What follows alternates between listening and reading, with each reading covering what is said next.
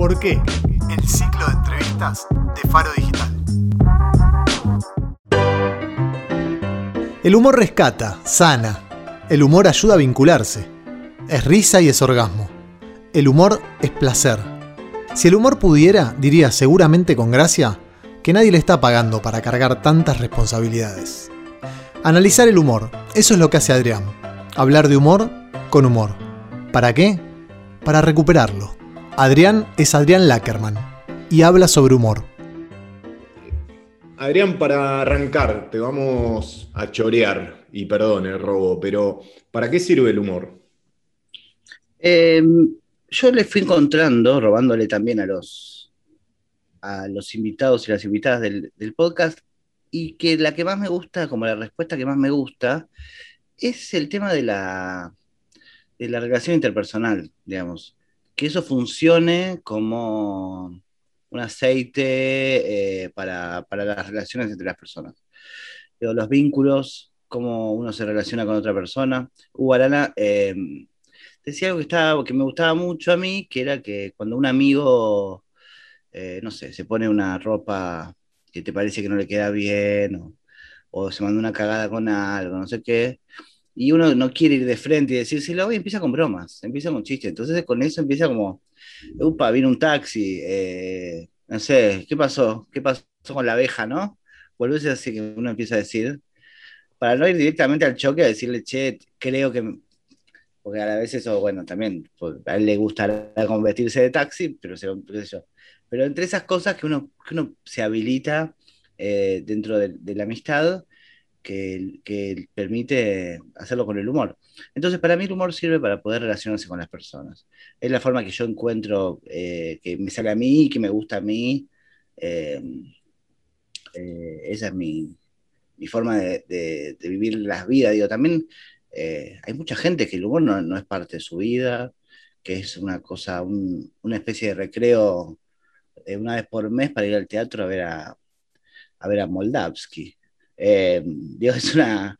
y va y, resuelve ahí toda su parte de, risa y, su cuestión física la resuelve ahí. Después no. No es que vive así, ¿viste? Hay gente muy seria. Eh, pero bueno, a mí, para, mí me, para mí me sirve, a mí me sirve para eso el humor. Bien, ¿y por qué un, digamos, de, esto que contás, de para qué te sirve el humor y, todo lo que representa el humor en tu vida y demás, cómo llegaste o por qué llegaste a más a hacer un podcast sobre humor? Em, son dos, cosas que pasaron. Una es que descubro el formato, em, porque yo estaba haciendo, estaba haciendo una columna humorística dentro de un programa de radio político y estaba como agotado de la cosa de la agenda, de la actualidad, de todo eso. Estaba un poco cansado. Entonces descubro el podcast como formato para poder salir de eso en, unos viajes que hacía el trabajo y descubro el podcast de, de, Mariana Solda, un podcast que se llama Fuera de Libreto, que es una cosa, una maravilla de podcast, eh, donde yo le saqué, o sea, le robé prácticamente el formato completamente. Eh, pero bueno, tampoco es que había inventado nada, pero era, era tan lindo, su voz es tan, tan dulce, tan tierna, tan que es muy llevadero. De hecho, después de eso escuché un montón de podcasts más y sigue siendo como de los mejores, me parece, sigue siendo muy bueno. Y aparte descubro que el formato podcast te permitía una temática, o sea, hablar de una sola cosa. Y otra cosa que me habilitaba ese podcast de María Solda era que em, hablaba con actores sobre actuación pero no hablaba de otras cosas, hablaba de actuación. Em, y, es raro en los medios de comunicación tradicionales que se hable de una temática y que se le pregunte a artistas sobre su trabajo, es muy raro. Y en humoristas ni hablar, los humoristas los llevan a los programas o para que se hagan los graciosos, para que hablen de otras cosas que no tienen que ver con su, con su tarea. Eh, llámese política, llámese de cuestiones mediáticas, espectáculos, llámese todo eso. O que cuenten cuentos o imiten a, a un llano, En el caso en el que sea un imitador. Em, entonces se me juntaron todas esas cosas. Yo venía ya hace cuatro años escribiendo humor para, para televisión y no encontraba bibliografía em, argentina sobre el humor. Eh, o no buscaba bien tampoco. Después em, empezaron a aparecer más cosas cuando, empecé a, ponerme a investigar sobre el humor realmente, pero no argentino, digamos. No es que yo podía tener, eh, no sé, una, entrevista de media hora a Juan Carlos Mesa sobre cómo escribía los libretos. No existe eso acá. O, sea, es algo que no o sea, no está. No, no, no, está explorado, o, o no a ese nivel. Hay experiencias muy buenas. Yo digo, siempre menciono el programa de Ginsburg que hacía en Canal A, que es, eh, se llama Capo Cómico, que era excelente. Eh, y bueno, eh, se me conjugaron esas dos cosas. Y como no, no, no, encontraba la bibliografía y no encontraba, y apareció el podcast, dije, bueno, lo hago yo voy a hacerlo yo. Entonces le escribí a mi amigo Juan Farman, que es un guionista de humor. Le dije, escúchame, me la gamba para, para probar una vez, a ver si esto sale o no sale charlamos un rato largo y, y salió el primero y después salió, bueno, después salió con Sabor y con toda la primera temporada, que, que se parece un poco a la actual, digamos, va, o sea, no, cambia mucho, se, mantienen algunas cosas que tienen que ver con, con que haya, bueno, eh, cierta paridad de género, eh, y que haya cuestiones, eh, que sea de distintos géneros dentro del humor, subgéneros, sea ecléctico, digamos, que haya un humorista gráfico, que haya un imitador, que haya un escritor, que haya un stand y una actriz, digamos, esas cosas. Así que así es como, como me enganché con eso. De hecho, el podcast a mí como formato lo había, lo había, lo había escuchado anteriormente me había parecido horroroso. Había notado que eran unos tipos en su casa hablando de sus experiencias, eh, que era muy parecido a un programa de metro, ¿viste? De tipos contando autorreferenciales de qué les había pasado en el día. Dos tipos que ni siquiera conozco, ¿viste? Una cosa. Dije, si esto es el podcast, prefiero. No sé, pues, no sé, yo prefiero escuchar a la red realmente, o sea, no por hacerme el. Pero si va a ser autorreferencial a alguien, que sea. Eh, que sea Dolina, ¿viste? No que sea. ¿Y qué aprendiste haciéndolo y, ahora lo, seguís haciendo? ¿Qué, sentís que seguís aprendiendo? Eh, lo, que más aprendí de, fuera del porque mi podcast verdaderamente no es que es una cosa muy elaborada, eh, lo sé, eh, son entrevistas de dos personas y con una presentación al principio y una musiquita final. ahora, fui aprendiendo, como, como, como, como en el laburo de los guiones, que es de, ir limpiando, que se vayan las cosas que no son necesarias.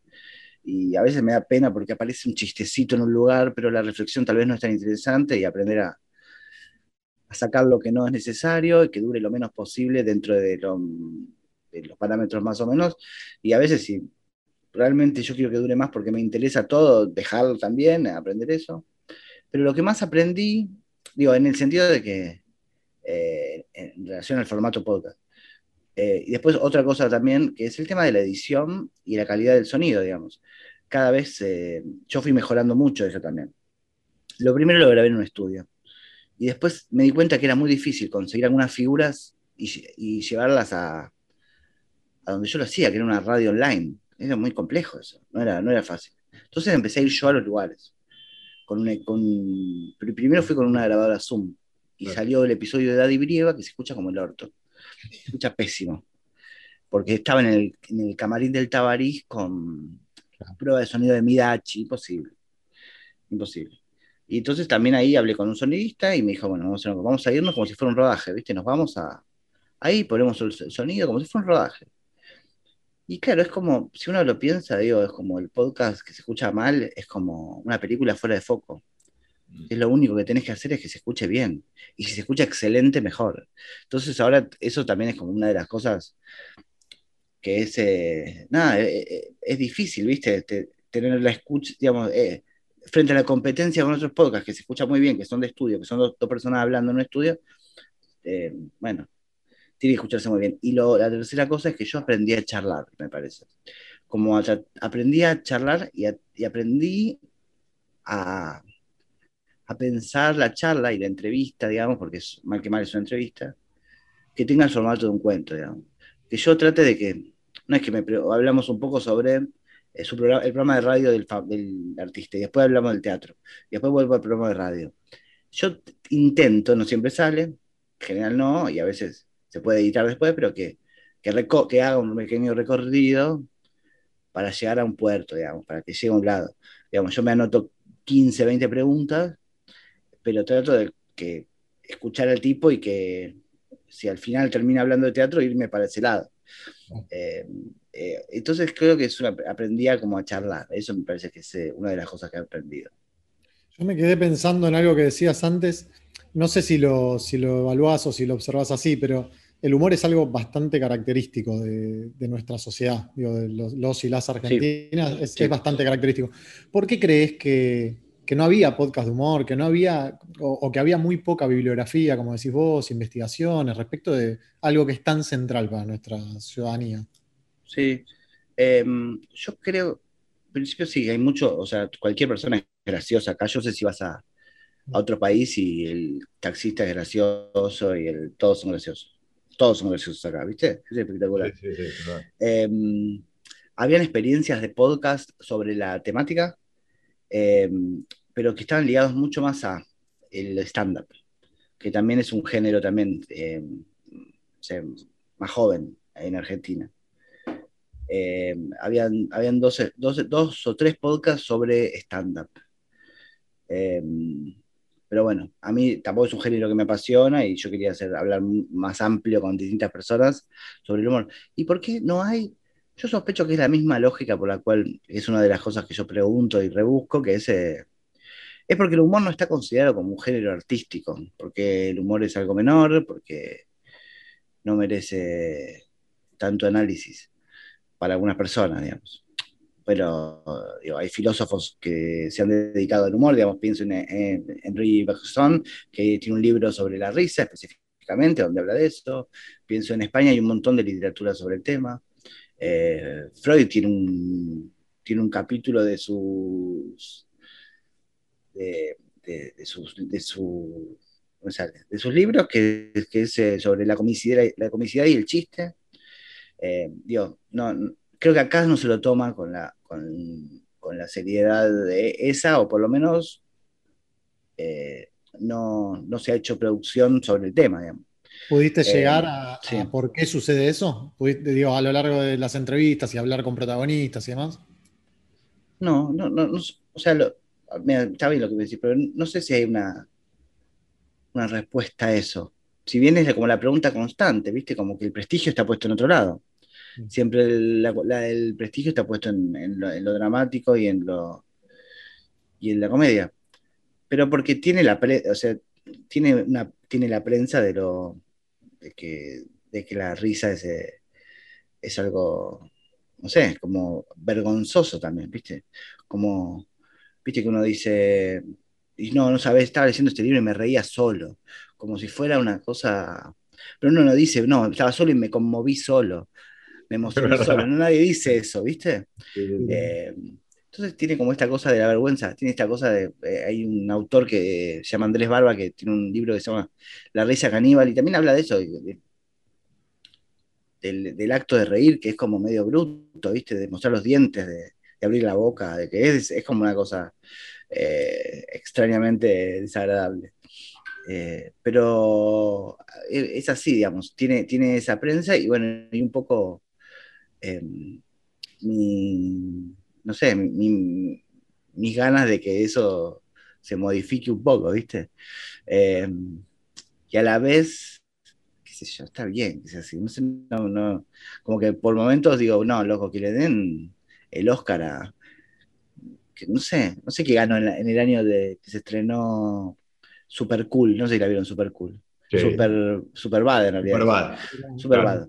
Acá le pusieron super cool, no sé por qué.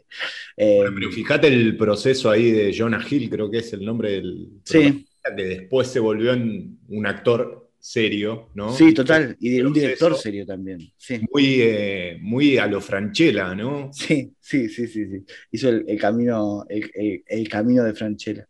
Pero eh, digo, no sé qué salió ese año de Superbad, pero me la juego de que no, hay, no hubo película mejor en ese año que esa pero es una comedia.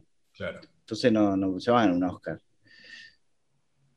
qué sé yo. Eh, hay un valor ahí en, lo que, no sé, eh, muy trastocado. Pero bueno, eh, qué sé yo. Pues también se, toca, eso es lo que se alinea con el mismo pedido de la observación. O sea, es, pensar esto, que es un género que no es prestigioso, no le dan premios, e igual está observado como si fuera, no sé, como si los ganara. Entonces, si alguien hace un chiste desubicado, eso está muy observado, está muy pendiente. Ahí ya hablemos de los límites del humor, analicemos todo lo que pasa, pero después cuando, cuando hay premios, no. O sea, es, es, es, un, es una revolución, es revulsivo, es impactante para la sociedad, cambia cosas, el humor sí, pero no le vamos a dar premios. es, es paradójico. Y con, a ver, hiciste la, la primera temporada, hiciste dos y después armaste eh, humor en serio, ¿no? Que te pusiste a hablar de humor y no con gente del palo, sino de afuera. ¿Qué, encontraste ahí, en, esa, en ese hacer pensar a, no sé, políticos, referentes de, otros de otros mundillos, llevarlos a hablar de humor? Sí, pasa que hay algo que es transversal. En ninguna sociedad del mundo, en el pueblito más pequeño de Tasmania, eh, la gente se ríe. El humor está la risa está. Eh, nos toca a todos de alguna u otra firma, en menor o mayor medida. digo, no, no, hay espacio en este mundo donde haya un ser humano donde no existe el humor. Eh, y me pasaba que, me pasó específicamente, lo que inició eso fue que eh, entablé un mini vínculo con Martín Cohen y yo ya lo, lo, escuché hablar y dije, este tipo tiene mucho para decir sobre el tema, sobre el humor, sobre los límites, sobre todas estas cosas y no encontraba el formato para hacerlo. Y ahí, y ahí fue que busqué como, como esa idea de, hablar de, del humor con personas que no se dedican al humor, eh, que es humor en serio. Y lo que descubrí ahí también es, primero también que, bueno, hay, hay que dedicarse al tema también para andar preguntándose por qué uno se anda riendo. Porque si no, también no, ¿viste? No, no, es algo, eso no es transversal, digamos, el análisis no es así. Pero mm, después, eh, lo que sí, también fui descubriendo, no sé, pues también había otras miradas que yo me interesaban más. Viste, a veces los tipos que trabajan ahí también no están tampoco analizándolo desde afuera, lo ven desde adentro, desde el trabajo, de la tarea. No sé, me pasó que era muy interesante lo que hablaba, todo lo que, lo que la charla con Tamara Tenenbaum, con Martín con la Inca, que son aparte con Dario Steinreiber, que son tipos eh, vinculados a la, al pensamiento, a la literatura, eh, a la divulgación.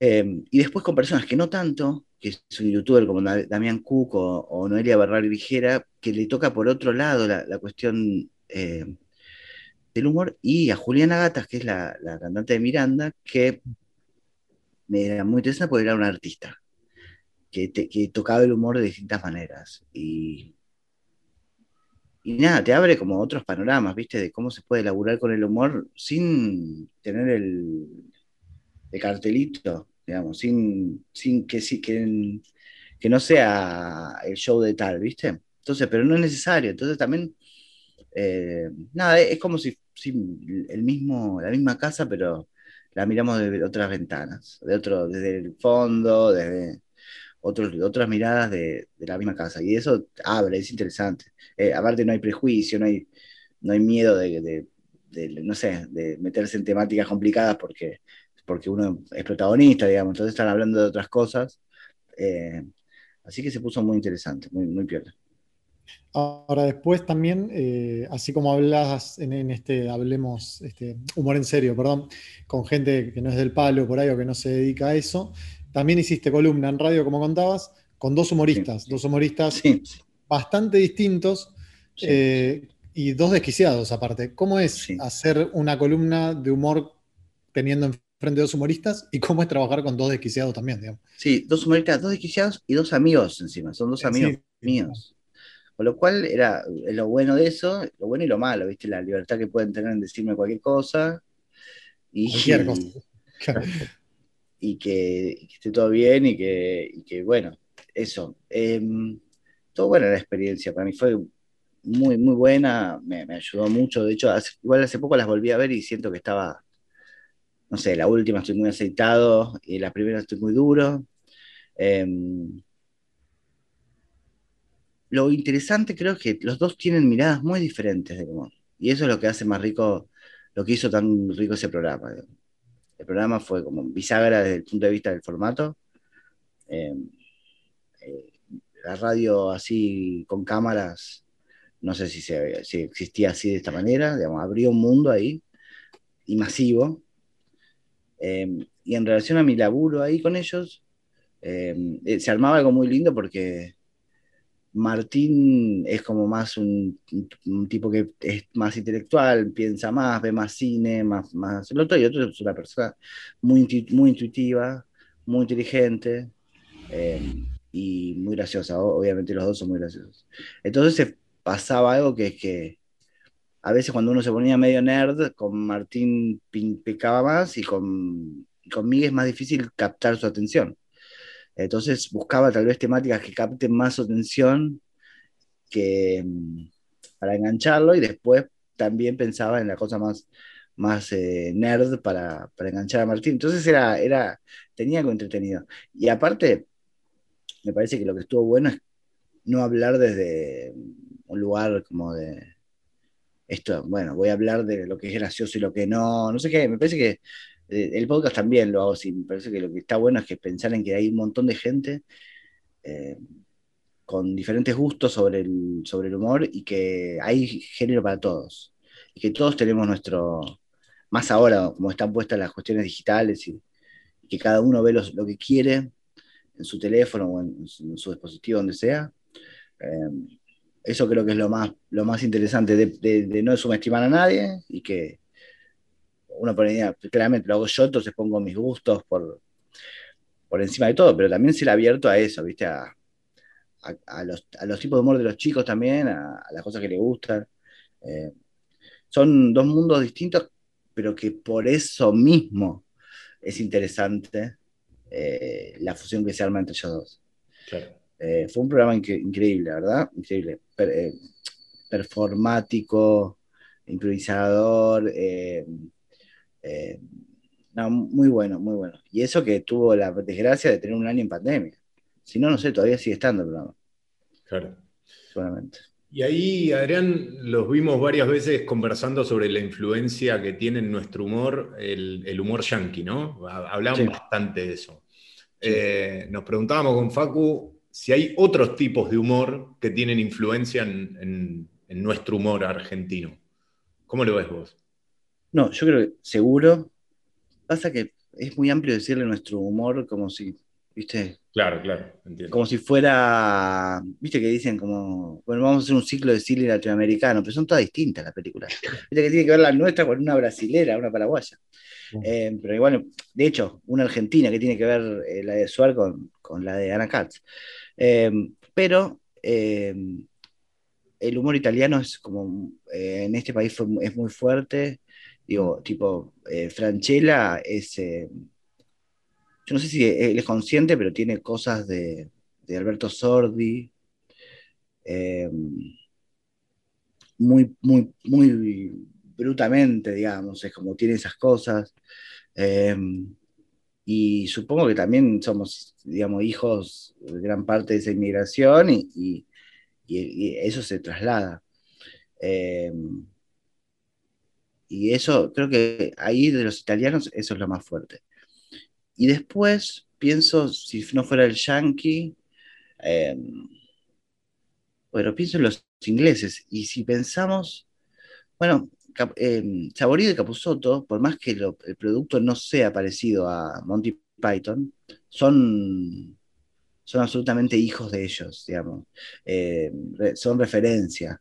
Saborido es, muy fanático y, y, bueno, toda esta cosa como de pastiche de los videos, la música, la forma de, eso, tiene como esa cosa como de Flying Circus. Eh, y también, eh, bueno, un poco de, algunas cosas eh, del humor también. Ahora, em, si, pensamos en, en la tradición argentina del monólogo convencional de, del, del capo cómico de teatro de revista, yo no sé eso de dónde proviene, digamos. Pues, no es eh, del stand-up yankee ni del stand-up eh, inglés, que es muy fuerte. Eh, creo que el origen, viste, como medio de, esta cosa, ese algo argentino, cómo se fue generando. pero sería eso los lugares donde yo pienso que. Ahora, después me, después me entero que Asaya es fanático de un, de un humorista ruso y no sabemos, pero y bueno, puede ser. Pero, pero de un Vladimir, a Vladimir no sé cuánto, y no sabemos, pero eso es como lo que, lo, que me parece que tiene que ver. Pero, pero también tampoco me voy a hacer el que, el, que la sabe tan lunga, pero imagino que todo eso es hijo de la misma inmigración y nuestros. O sea, la, inmigración cultural general se, traslada al humor. Eh. pero, qué sé yo, tío, pienso en la sitcom de de John Cleese de Inglaterra, bueno, tal vez es más parecida a, las comedias, no sé, no, no digo Darío Vittori, pero sí a esa época que, y menos, no sé, menos parecido a, una comedia de, de, polka. Eh, pero sí, supongo que debe ser ahí, debemos tener las cosas. Pero los Yankees es muy fuerte, pero para mí es muy fuerte igual en un sector etario. Digo, me parece que tiene que ver más de los 80 para acá, que apareció todo, eh, de Alf para acá, eh, y que después estuvo Sony, y cómo se fue levantando de eso, y de stand-up y todo eso, que antes, esa cosa yankee. Sí, industria cultural total. Mm. Claro, total. el otro día estaba viendo Bananas de Woody Allen y lo veía a Capuzoto. O sea, tenían, había cosas de, Peter ahí. Sí, aparte Bananas es como, eh, todavía está haciendo un humor mucho más físico, político, aparte, re político. Total. Eh, está buenísima esa película, a mí me encanta. Es un delirio. Tiene, un chiste espectacular, tiene un chiste increíble que a mí me vuelve loco, que está buscando algo eh, el personaje Woody Allen por toda una casa. Y ahí suena un violín, chun, chun, chun, chun, chun, el tipo busca un lugar, abre, abre un baño, no sé qué, qué sé yo, y abre un placar y hay una mina tocando el violín, que era el sonido ese. Eh, eso me encanta. Eso es Remel Brooks también, me encanta eso. Es buenísimo esa película. El humor tiene algo, lo pienso ahora, eh, eh, comparado con los otros palos, si querés. ¿Cuántas veces uno puede emocionarse viendo la misma película y el mismo momento en el que te quiebra? creo que no muchas. Ahora, yo puedo ver el mismo chiste durante 50 veces o más. Es espectacular eso, O sea, vi los bañeros 200 veces y me sigue funcionando. Y uno sabe los remates perfectamente. De hecho, existen discos de humor, discos de, de Luthier que se escucharon mil veces, discos de Woody Allen, discos de Seinfeld, de chistes, bueno, discos de chistes, de, Negro Álvarez, no sé. Eh, eso tiene que ver algo, para mí eso tiene que ver con algo del el juego, de lo infantil. Viste, cuando a un niño le, cuando mi hija se va a dormir, me pide hace tres, cuatro noches que estamos leyendo el mismo cuento de Winnie Pooh. Lo mismo, que se tiene que bañar, que se ensucia con miel, no sé qué, todo lo mismo.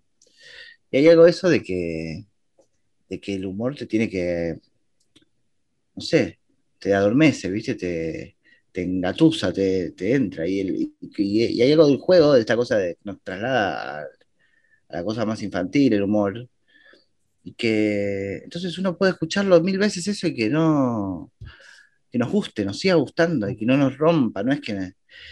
Eh, ahora, sí es verdad que yo no sé si sexto sentido tiene gracia verlas tantas veces, con un giro fuerte al final, digamos. Igual esa es muy buena como para poder volver a verla, pero quiero decir, no sé, una, una película dramática pasa exactamente lo mismo, pero hay algo ahí de, de la cosa más del juego y de lo, infantil para mí.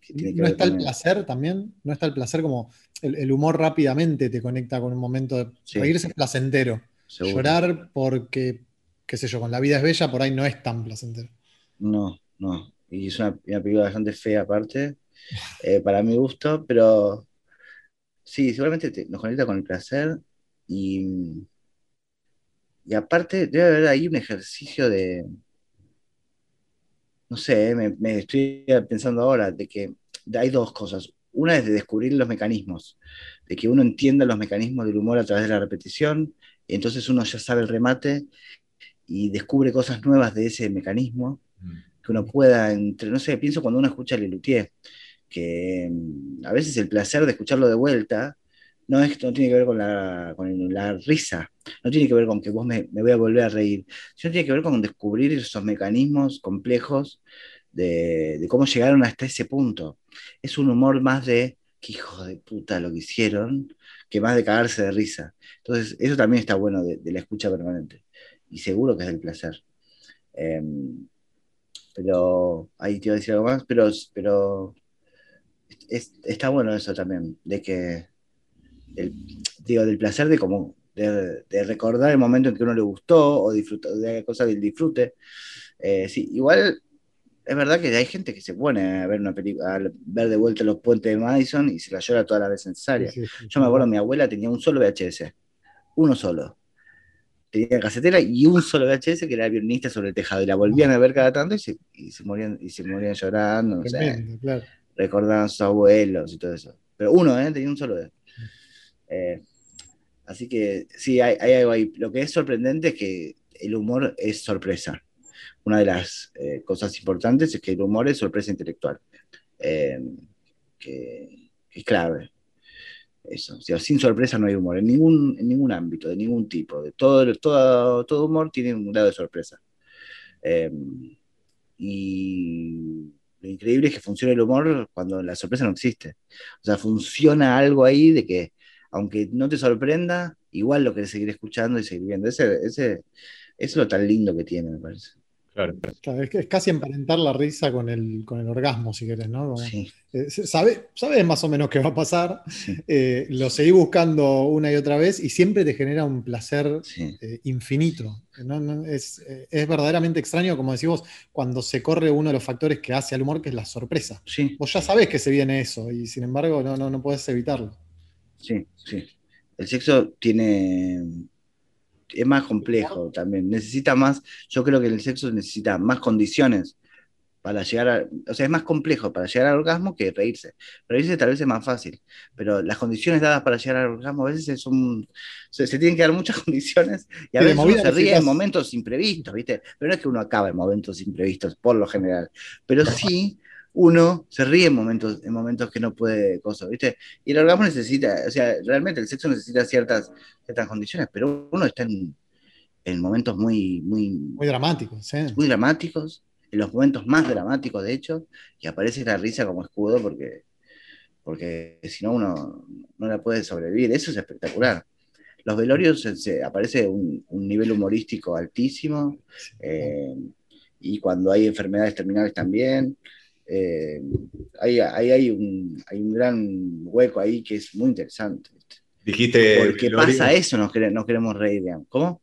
Dijiste, dijiste, velorios y se me vino Will Ferrell a la cabeza, pero instantáneamente. Uy, sí, ¿qué era? ¿En Old School es? No, es Wedding Crashers, ¿no es?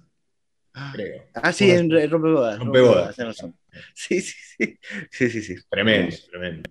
Eh, ¿Sabes qué estaba pensando, Adriana? A ver que, cómo, cómo, lo ves vos, que, mm, a ver, más allá de, de, la risa y, lo que estamos charlando, que me parece que eh, es, es, algo individual, se me venía a la cabeza el cómo a través de, de WhatsApp, a través de las redes, el, el, hecho de compartirlo, ¿no? ¿Qué te pasa vos cuando, cuando ves algo que te cagaste de risa, sea un sticker que hoy está tan como de moda, el GIF, o, no sé, encontraste algo en Instagram o Y, eso que nos pasa, esa reacción, no sé, debe ser química, ¿no? De, compartirlo en el grupo de tus amigos sabiendo que se van a caer de risa y esperar la reacción de, ellos o de ella, ¿no? Sí, está bueno eso, ¿no? Tremendo. Em, sí, y pienso también que esos lugares em, de tipo WhatsApp, los grupos, las amistades, son unos lugares que son de los pocos lugares donde se permite cierta, cierto pasos de frontera a cierto tipo de humor en donde, que, uno en público tal vez no, haría por, diferentes cuestiones. Em, igual me preguntabas por el hecho de compartir en sí. Em, igual, es verdad, a, mí me pasa, me encanta compartir cosas con mis amigos y que se caen de risa, me gusta que me compartan. Em, y también sé que hay gente muy canuta con eso también, ¿eh? que hay gente que no comparte dentro del material, que le llega, no lo ven. pero sí, hay cierta mezquindad en eso. no, no sé bien por qué, no termino de entender. Ahora, volviendo al otro que me resulta interesante, que es que, hay pocos lugares donde, donde pasa eso. Una es el teatro, en una sala de teatro donde no hay nadie con teléfono grabando eh, y la gente, ese momento pasó en ese momento y estamos todos acá y hay una, un pacto tácito sobre, sobre que lo que pasó ahí es eso, una obra de teatro donde vinieron a verme a mí sabiendo lo que yo soy, etc. Y ahí terminan las cosas, digamos. no es que nadie no sé, uno entiende lo que está pasando y, uno puede decir, el, artista puede decir lo que se le canta y puede pasar límites y fronteras.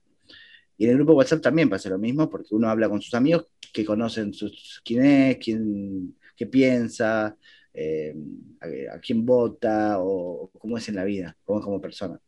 Ahora, lo que pasa después, cuando en las redes sociales uno se saca de contexto una, una frase que se pudo haber dicho en un teatro, en un grupo de WhatsApp o, o, de hecho en una red social y la, recibe alguien que no conoce quién es la persona, eh, eh, bueno, se puede complicar el asunto.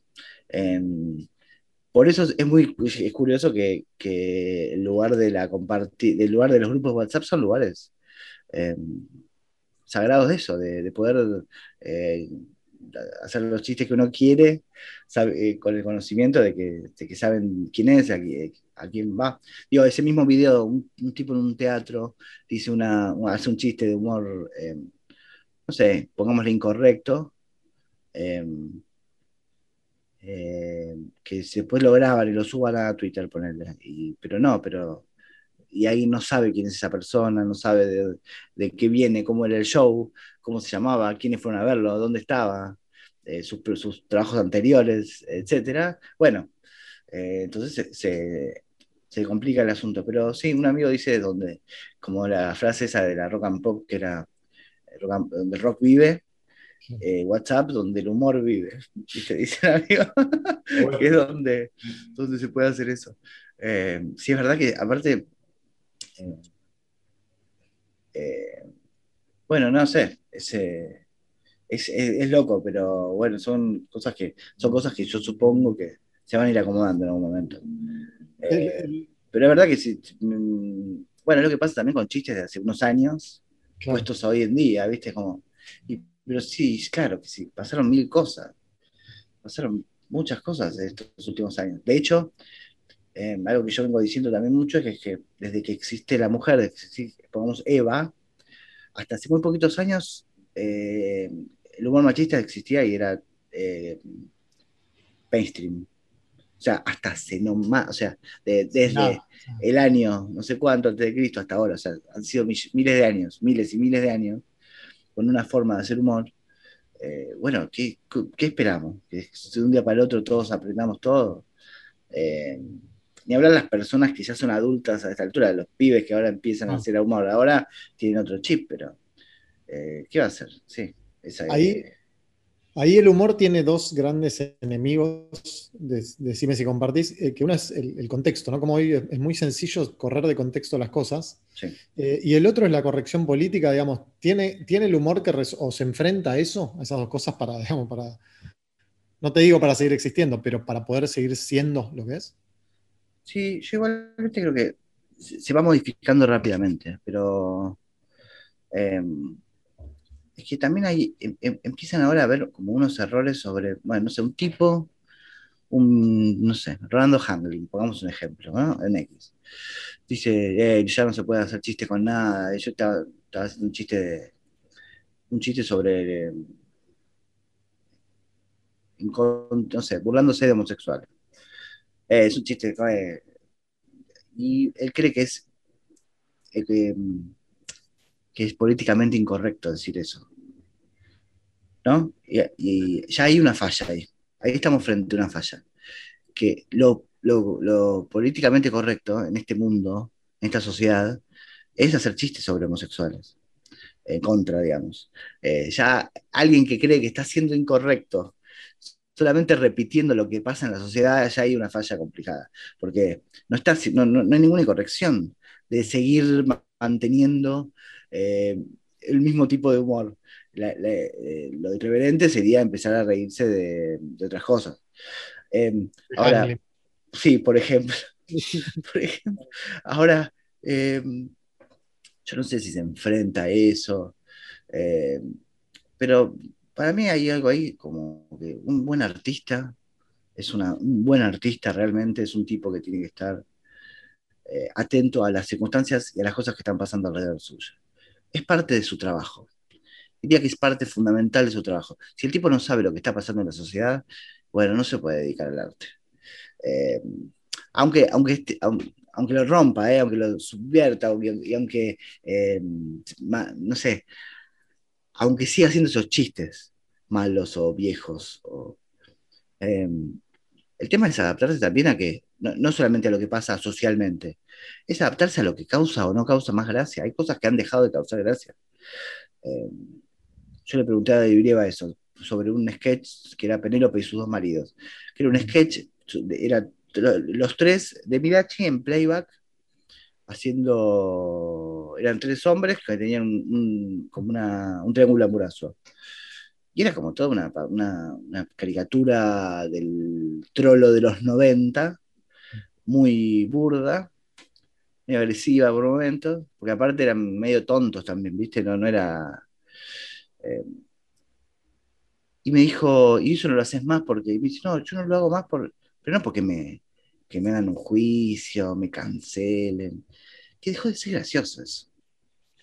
Y eso es muy interesante. Entre darse cuenta qué cosas ah, dejan de ser graciosas y qué cosas siguen siendo graciosas. Ahora, si uno hace un chiste burlándose de los homosexuales.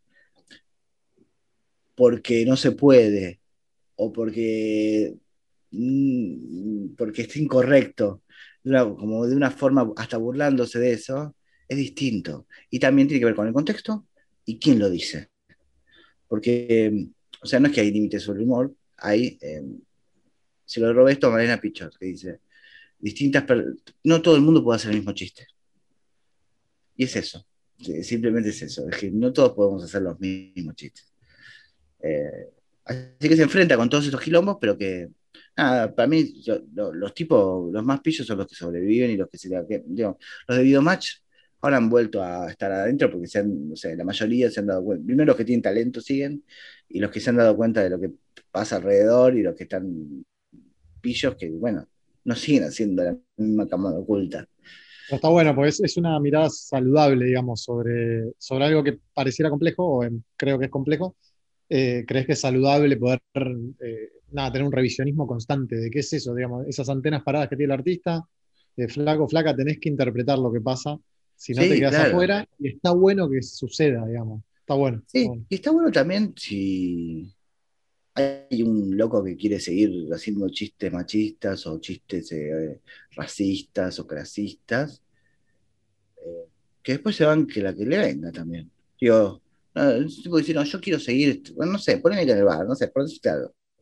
Yo quiero seguir haciendo esa, esa Yo quiero seguir haciendo eso. Y que no me importa nada que me digan, bueno, Está bien. ¿Y va a tener un público? Sí va a tener un público, porque hay gente todavía que va a tener eso y bueno, no le importará eso. Lo que pasa es que los artistas quieren que lo... ¿sabes? Lo que más quieren los artistas es que los jóvenes lo sigan. Ningún artista dice, ay, me encanta, vamos a salir a esta platea donde está lleno de señoras con permanente y peladas. Nadie dice esto, nadie lo dice. Todos quieren hablar a los jóvenes. Entonces, si le quieren seguir hablando a ese público, bueno, tendrán su y ni hablar de que lo, estoy siendo estoy siendo malo con la gente mayor, pero hay mucha gente mayor que también se aviva de esa. Y que ya está, eh, ya ha pasado, ya, está, es el mismo chiste. Porque aparte es, eso, una vagancia intelectual en todos estos años. Si el, o sea, hay un chiste que se repetía, que era, agarraban una vedette, la daban vuelta, le mostraban el, el culo y decía, uff, que falta que hable nomás, ¿no? El mismo, la misma estructura, la misma forma. Entonces también hay una vagancia que, bueno, un momento, ¿viste? Basta, hay que hacer otras cosas. Hay que hacer, hay que pensarlo, hay que, hay que renovarse. Eh, pero yo creo que está bueno, ¿eh? está, bueno que pasen estas cosas, está bueno. Aparte, de hecho, mucha gente con la que hablé, que entrevisté, me decía, es el mejor momento para hacer humor, porque no me deja descansar nunca. Tengo que estar todo el tiempo activo pensando en qué cosa hice antes que ya no da, o que puedo cambiar, o que puedo abrirme y puedo hacer otra cosa y renovarse. Eh, hay gente que eso lo, motiva, tener tantas complejidades, tantas cosas que, tantas inconveniencias. Eh, ahora, estar todo el tiempo pensando en qué decir y qué no decir y no sé qué, es medio complicado también, ¿viste? Es como debe ser un, un dolor de huevos. Lo, ideal sería que eso salga solo, ¿viste? Que en un momento, pasa que estamos en un momento de recambio y de proceso de, modificación de las estructuras, de ideas, es una cosa cultural, pero si esto sale solo, porque vos decís, uh, no, esto me hace ruido por algo, no sé por qué, si ya lo sentís, ya te aparece. Un saborido me decía eso. Ya tengo como algo, un comisariato antes que me dice, por acá no va. Eh, ya me hace ruido antes. Varias personas me dijeron eso mismo. Em, y a mí me ha pasado, laburando, escribiendo, eh, de escribir algo ya sabiendo que me estaba haciendo ruido. Y ante eso dije, ¿para qué? No me quiero meter. depende mucho ahí el, contexto de, la persona y, que refleja en algún punto cómo está conectada con, lo que vos decías, ¿no? Con la realidad social, con, el otro. el alrededor. Pero eso, eso es Otra que fuera del humorístico para mí. ¿eh? Sí, condición sine qua non del artista. Sí, es un artista, sí, que es que, un artista de, la época. No sé, me, parece que, que. Sí, aunque, no, aunque el artista no. Aunque sea un pintor que hace arte abstracto. Algo, algo hay ahí de que uno vive un tiempo, ¿viste? No es que uno. No sé. Eh, y aunque estuviese adelantado, para estar adelantado hay que estar en algún espacio. Para estar adelantado del tiempo hay que estar en algún presente, ¿viste? Como para poder hacer algo así, eh, hay que estar en algún lado. A mí me, pasa eso, que es que, eso es una, condición para el artista, que es estar, es estar despierto y, vivo. Sí, Charlie, me acuerdo de Charlie García siempre en muchas canciones habla de esa antena, ¿no? Como de, si el artista no cuenta esa piel sensible que capta lo que pasa alrededor, algo está fallando. Che, Adrián, una pregunta respecto de otro de tus laburos que, tiene que decías recién, esto de, escribir para la tele. Sí. Me juego mi palacio contra una aceituna que la mayoría de las personas no tienen ni puta idea de qué, implica escribir para la tele. O sea, esa cocina, vos ves un chabón haciendo un chiste, una mina haciendo un chiste en la tele y te pensás que por ahí salió así nomás. Y detrás hay un montón de pibes como vos escribiendo y dándole vueltas a un asunto. ¿Cómo es eso? Mira, es muy distinto. Alguien escribe eh, ficción que lo que yo escribo, que es para un programa, o lo escribía hasta hace muy poco, para un programa de, para un magazine, una cosa así. Es, muy distinto. ¿eh? En general, para cuando es una ficción, bueno, eh, el, el, guion es muy, muy importante, sin embargo, hay mucha improvisación de parte de artistas, actores. A mí me tocó laburar muchos años con Miguel Granados en la tele y a Miguel no es que le escribía los chistes, porque la verdad que Miguel es, una, es una fuente inagotable de chistes, pero a veces para que esos chistes salgan se necesitan ciertos contextos. Eh, bueno, hoy vamos a estar en una peluquería, ¿no? Eh, o mañana vamos a estar en un supermercado y lo que vamos a hacer es que vos tengas esta peluca y bueno, o pensar el personaje. A veces pensábamos mucho un personaje para que después eh, él se pueda lucir y salir a hacer eso. A veces no, a veces se escribía los chistes, a veces los escribíamos juntos, a veces no sé qué. Pero, y a, veces no escribía solamente para mí, escribía otras cosas que eran secciones o sketch o cuestionarios graciosos. Venía un invitado y le decíamos tres preguntas antes de entrar a, la entrevista. Y eran tres preguntas picantes sobre su vida y eso es, un, ejercicio humorístico que no, uno a simple vista parece improvisado parece que se le ocurrió el momento al que lo dice. Em, pero es parte del laburo, no es que no estoy pidiendo cámara con eso. ¿eh? Pero, pero es, eso, digamos, más que nada cuando yo hacía un programa diario, tenía muchas cosas que escribir para el día. Entonces había un sketch previo al programa que lo tenía que escribir ese mismo día. Em, reflexiones o preguntas y un personaje que hacía a mí ese día. Había un día eh, pasaba algo de actualidad y había que meter un personaje con la actualidad. Eh, un día simplemente se nos ocurría que teníamos que hacer un tipo que era fanático de... Eh, era coleccionista de cosas, de futbolistas y de basquetbolistas, entonces tenía frascos con un eructo de Manu Ginobili del 2002. Era coleccionista de cosas. una uña, una uña de Facu Campazo que se la sacó, no sé. No, así. Eh, eso era, nada, es un día charlando con, el artista que va a hacer eso, porque también cuando es eh, un tipo como mí que se preocupa mucho, entonces me dice, para, o sea, yo le escribía un chiste muy boludo, me dice, para, yo tengo que poner la cara después. No sé, hijo de puta, le digo, sí, pero está buenísimo, no sé qué, no sé, sí, pero espera, démosle una vuelta, no sé qué, bueno, todo, toda discusión así. Y después también muchas cosas que se grababan em, y que salían otro día. Entonces yo tal vez hacía el recorrido de escribir el guion, de ir a grabar algo conmigo, como por ejemplo a Pepi o a, un personaje que teníamos que se llamaba Néstor Spoiler, que era un, crítico de cine que, que, contaba las películas, criticaba y las contaba al final, contamos cualquier cantidad de películas, nos odiaban. Y llegábamos a... y después yo también estaba en el proceso de edición porque el, la cosa del humor también puede pasar por la edición. En general tenemos, un editor que es Marcos, que era un genio, que editaba todo con el mismo, la misma, el mismo pensamiento, porque si no sabes, si, si editas mal, podés cagar un chiste, ¿viste? O mejorarlo. Eh, bueno, ahí está, ese tránsito del, del vos escribir a que ejecute otro puede salir como el culo, pero infinidad de veces, ¿no? Es, muy raro eso de.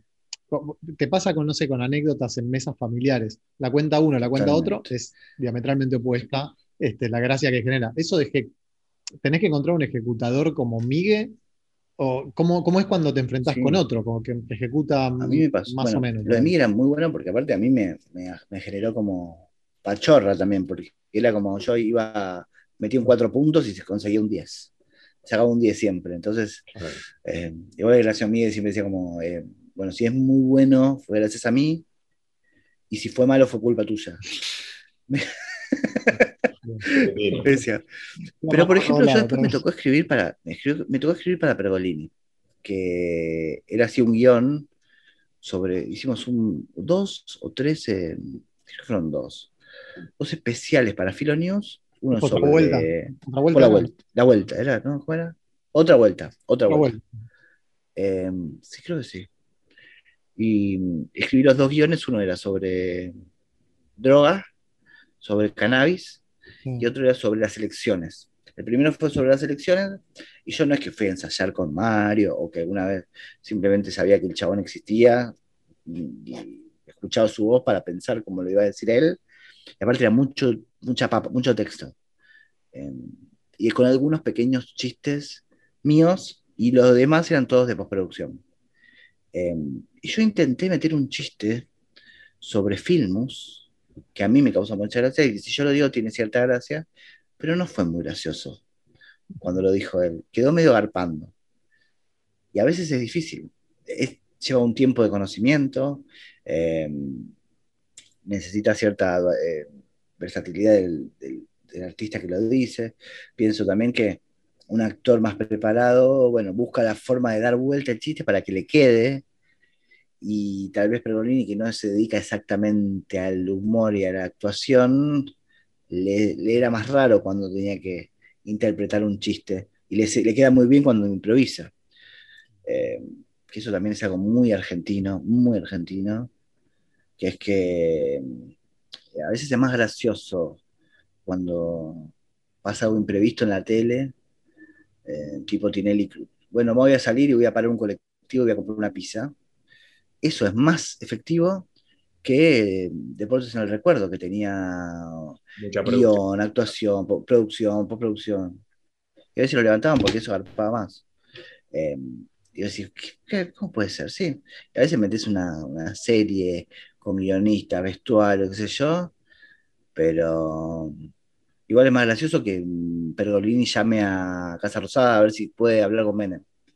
Hay algo ahí de la cosa argenta que es medio como medio improvisada, medio como atada con alambres, que funciona más y estamos menos acostumbrados a, a la cosa de, no sé, vos vas a, pienso, va Nicole Kidman a lo de Jimmy Fallon. Mm. Antes fue ensayar todo el día, estuvo ensayando, en ese programa. Tiene un arreglo previo con que tiene que llevar ciertas anécdotas. Lo prueban con el tipo. eh, y parece como si fuera una cosa improvisada, pero no es. Y acá es improvisada. Pero bueno, no, no- no- me quejo de nuestro país ni nada, pero es como, son cosas que funcionan distinto. No sé bien por qué, pero funcionan distinto. Claro. Adrián, eh, ¿qué colegas, amigos, amigas eh, mirás porque te hacen llorar de risa y cuáles por tu oficio mirás quizás para como referentes? Bueno, eh, Martín Garabal y Miguel Granado son dos amigos que miro y me hacen cagar de risa literalmente. Em, pero también son referentes en algún punto, ¿viste? Está bueno. Yo, los, los- les, pido, consejos y cosas y cosas. Pero así como más referentes serían, bueno, no, después de mi generación que son más colegas, digo, pienso en, en los chicos que hacen, eh, no sé si escucharon una vez Calices Significativas, que es un programa de, de radio de, de Destape, que son, no sé, Tomás Rebor, Cristian Chiminelli y Elisa Sánchez, que han encontrado una vuelta interesante, hacen algo muy lindo, muy bueno, eh, están bastante mal del bocho. Sí, histriónico, están ¿no? completamente locos. Eh, y sí, me, me gusta mucho. Em, El nombre es una maravilla del programa. el nombre es muy bueno, Caricias. Y de- bueno, esos son como así más de mi. de- no sé, pienso en Guille Aquino, que también me gusta. Pienso en. eh, no sé, en esa gente eh, que, que ahora están como bien, bien en su momento. Y después todo el. Pasa que ya, ya ahí me voy a. Eso los pienso porque son más cercanos en, en rango etario, ¿viste? Entonces son más, más cercanos y que. Pero después, digo, si me voy a, a referentes, yo, digamos, Saborido es como un, el número uno de, de como quién quiero ser, digamos. Claro. Eh, imposible de alcanzarlo, pero Tenés que arrancar por, por una gorra Sí, de los sí, sí, y una sí, campera sí. de jean. una, una camperita de jean y ya. Eh, pero nada, y aparte tengo un vínculo con él, estuve laburando este año con él, eh, este año, el año pasado con él, bastante. Es un tipo espectacular, ¿viste? Como su forma de ver el humor y, y en escuchar mucho a la gente joven y se junta con gente joven para, para, bueno, para eso que hablábamos antes, para estar, para estar pillo, Alimentarse. para estar Claro. pillo, ¿viste? Es increíble eso. Eh, entonces habla con todos, todos lo conocen, todos, ¿viste? Está muy metido en todos los temas. eh, y él es como el, el referente ahora actualmente que más me interesa. Después yo de chico tenía, vi muchas cosas muy diversas, eh, veía mucho de eh, Argentino Gasalla, veía mucho eh, o las películas de Mary Porcel Mm. y, y Lizzie Franchella. eh, y, y después, en los 90, fines de los 90, empecé a ver eh, Seinfeld. Y ahí como que ahí me cambió, el- me cambió la vida. Claro. Y Larry David es como, también, ¿viste? Ahora estoy viendo mucho Curb Your Enthusiasm, que es como, yo a veces por momentos digo, esto es mejor que Seinfeld. Y después me arrepiento, pero son, son, son como bestias, ¿viste? Son tipos fuera de lo normal. Em, y después tengo como, yo estudié cine, ese es mi, lo, lo que estudié yo. Y mm, tengo como cierta, cierto bagaje de comedia clásica norteamericana. eh, y me gusta mucho Howard Hawks, eh, Billy Wilder, todos esos. Eh, eh, Lubitsch, Preston Sturges, George Cukor, todos esos me vuelven loco, no puedo creer. Y encima están, son de hace 80.000 años y, y siguen, siguen siendo mejor que cualquier película de, de Marcos Carnevale. Entonces, es espectacular eso. Así que esos son, los, de, los de mi generación así son esos, pero después pienso, por ejemplo, en Marina Pichot y todo el grupo, el grupo de Cualca por ahora, todos esos que son, no son de mi generación, o sea, sí son de mi generación, pero no los veo como pares, los veo como referentes absolutos. Mm. Personas que han hecho algo muy distinto, que han cambiado una forma de hacer las cosas y que aparte han puesto temáticas en agenda a partir de hechos humorísticos. Eso es, es muy difícil. Y aparte de los primeros, ellos, todo el grupo Cualca, de, haber usado, en, ese caso, YouTube, ¿no? Eh, sí. Ahora todos los productos derivados con, con la. Bueno, en Pichote es, primera, es primera en usar YouTube. Sí, sí, es increíble. Increíble. No, no, no, habrán, no, ni hecho guita con eso, ¿no? Claro. Viste, es muy interesante. Eh, no sé tu diagnóstico, pero un poco lo sé por escucharte, pero hay menos lugar en la tele para el humor, o por lo menos para el tipo de humor que se hacía antes, programa de humor, ¿no? Esto como, como esa voz, por ejemplo, Deportes en el Recuerdo, suponete. Eh, pero también es cierto que aparecieron nuevos formatos, recién mencionamos uno, YouTube y bueno, Internet en general, que eh, hace que uno pueda hacer su propia plataforma, su propio programa, etc. La balanza, ¿cómo crees que da? ¿Hay más o menos humor? Digo, a partir de esta ausencia en los medios más tradicionales pero a la aparición de los medios, de otros medios. Hay mucho más. Mucho más. Hay mucho más. Y cualquier persona que, considera que se va y se manda eh, y hace su canal. No, no, juzgaría las calidades humorísticas, eh, no tengo por qué. Pero hay un montón, hay de todo. Hay gente que, aparte, yo no me canso de descubrir gente, y gente que está acá a la vuelta. ¿eh? No es que eso es, y aparte me da una vergüenza a veces, no porque tenga que estar, pero mm, gente que, tiene muchos seguidores, yo, no sabía que existía y que me estaba perdiendo algo así, viste, como hay mucho más. Em, y aparte está mucho más abierto también para ver cosas nuevas, muy distintas. Minas, que estaba reducidísimo, pero la tele ni hablar. Eh, contadas ocasiones de Minas haciendo humor. Y ahora está lleno de claro, al tener la posibilidad de que no necesitas mucho más que un teléfono, aparece un montón de, experiencias nuevas.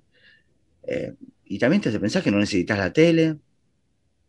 Eh, a mí la tele me gusta, o sea, me gusta ver la tele y ver que hay algo ahí, pero bueno, Netflix también es la tele en algún punto. Em, pero hay más, hay mucho más y hay mucho más variado. Eh, pero hay que encontrarlo y que te tiene que llegar y tenés que encontrarlo, ese no, es tan fácil. Em, a mí me pasa también que también tenés que estar como con ganas de ver cosas nuevas, porque a veces uno también le da, ¿viste? No sé, ya está, me, voy, me voy a ver, no sé, no vi nada de lo nuevo de Ricky Gervais. Uy, voy a verlo porque es Ricky Gervais y me encanta y lo quiero ver pero a veces, no sé, tal vez hay algo nuevo en una otra plataforma que no conozco, bajármelo, qué sé yo, y que le rompe el culo y que solamente por ver eso, ¿viste? También hay que estar, siento, hay que estar muy dispuesto a recibir cosas nuevas. Y eso a veces no pasa. No le pasa ni a, las, ni a los que nos gusta ver cosas nuevas, ¿viste? Eh, pero bueno, hablamos, hablabas eso de lo de lo de compartir. Yo que apenas veo algo que me gusta eh, de series o cosas, yo lo subo y lo para que lo vea más gente me escribió, o sea, ayer me escribió uno y me dice, puede compartir la serie que se llama Ted Lazo, que se la recomiendo, que es una locura. Y, me dice, y puse el primer episodio y no, no, no me enganché. Lo sigo viendo, me preguntan. ¿Qué sé yo? ¿Qué, hacer, yo no sé. Aparte, dura 20 minutos, no es que, mirate otro, qué sé yo, ¿qué tiene que hacer? Pero bueno, eso voy, digo, este, bueno, voy a ver uno, uy, no sé si me gusta, bueno, no sé. Bueno, pero. Como si uno viese todas las cosas que le gustan tampoco, ¿viste? Además, pero ahí, ahí también aparece como, entre comillas, cierta responsabilidad de quienes hacen curaduría, en cierto punto, de contenido. Decís, bueno, hay de todo para ver. Entonces yo quiero ver algo de humor, confío en Adrián, que, es un, divulgador del humor. Eh, claro, y vos de repente te cargaste una responsabilidad eh, que, tiene que ver con mi tiempo, con decir, ¿por qué? ¿Qué, pasó?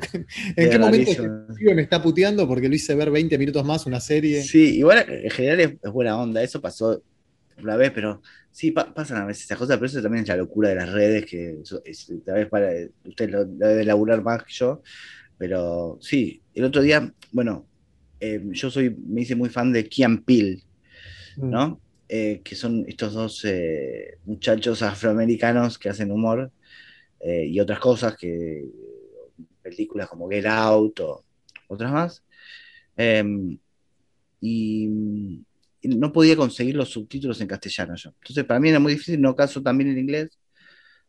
Y me metí, busqué, investigué, no sé qué. Y bueno, encontré una página que me traducía los subtítulos en inglés, que estaban subidos, en castellano, con el traductor de Google. Que no es exactamente igual, pero bastante bien porque aparte va por oración, entonces lo hace muy bien. Agarré, lo bajé y traduje todos los capítulos de la primera temporada. Lo subí a un torrent y lo compartí en, en Instagram. Porque dije, esto está buenísimo, es espectacular, es novedoso y es de 2012, 2013, ya es viejo. Y también la gente flashea con eso también, ¿viste? Como, no, eso fue hace dos años, no voy a ver eso. Claro. ¿Qué? ¿Cómo no voy a ver algo de hace mil años que no vi? Es una locura. Eh, no, porque te- estamos todos hablando de WandaVision, tenemos que ver WandaVision, qué sé yo, no sé, te muevo. no tenemos que ver nada. Bueno, eh, y un loco me escribió y me dijo, ya terminé la primera, buenísima, ¿puedes subir la segunda? Pero pará, boludo. Epa, claro. Al otro día, ¿eh? Claro, claro, claro, Estoy laburando para vos. o sea. Sí, Estamos adictos al confort de tocar un botón y que todo vuelva.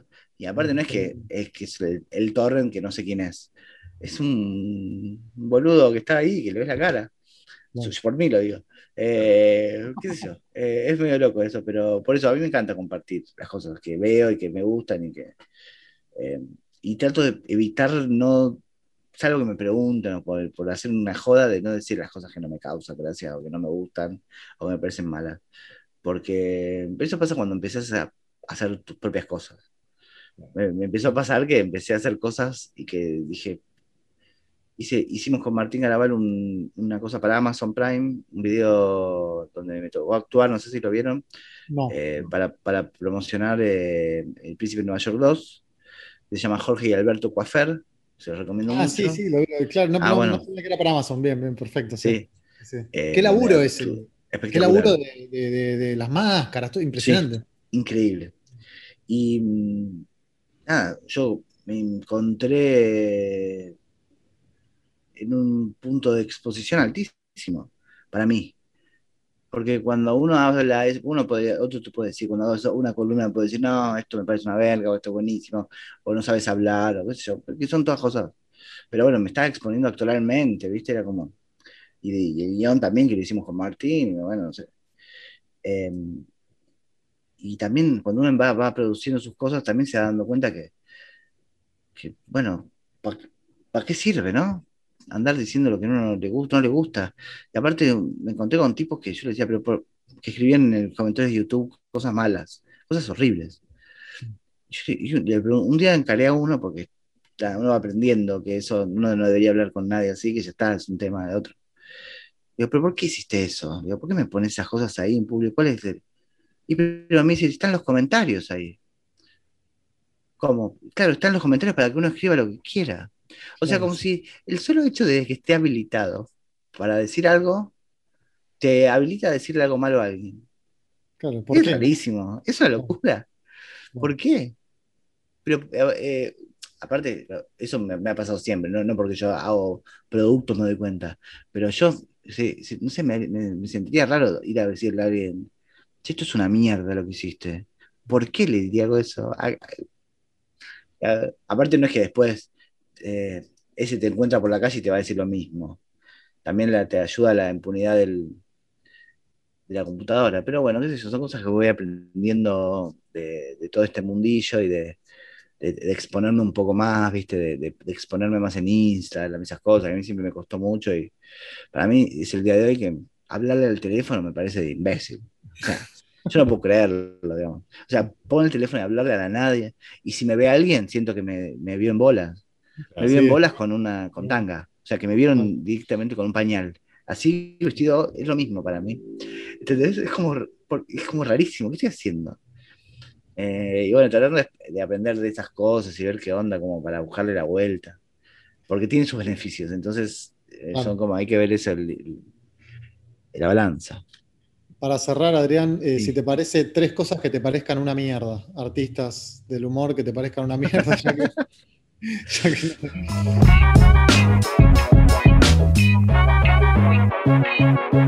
¿Por qué? El ciclo de entrevistas de Faro Digital.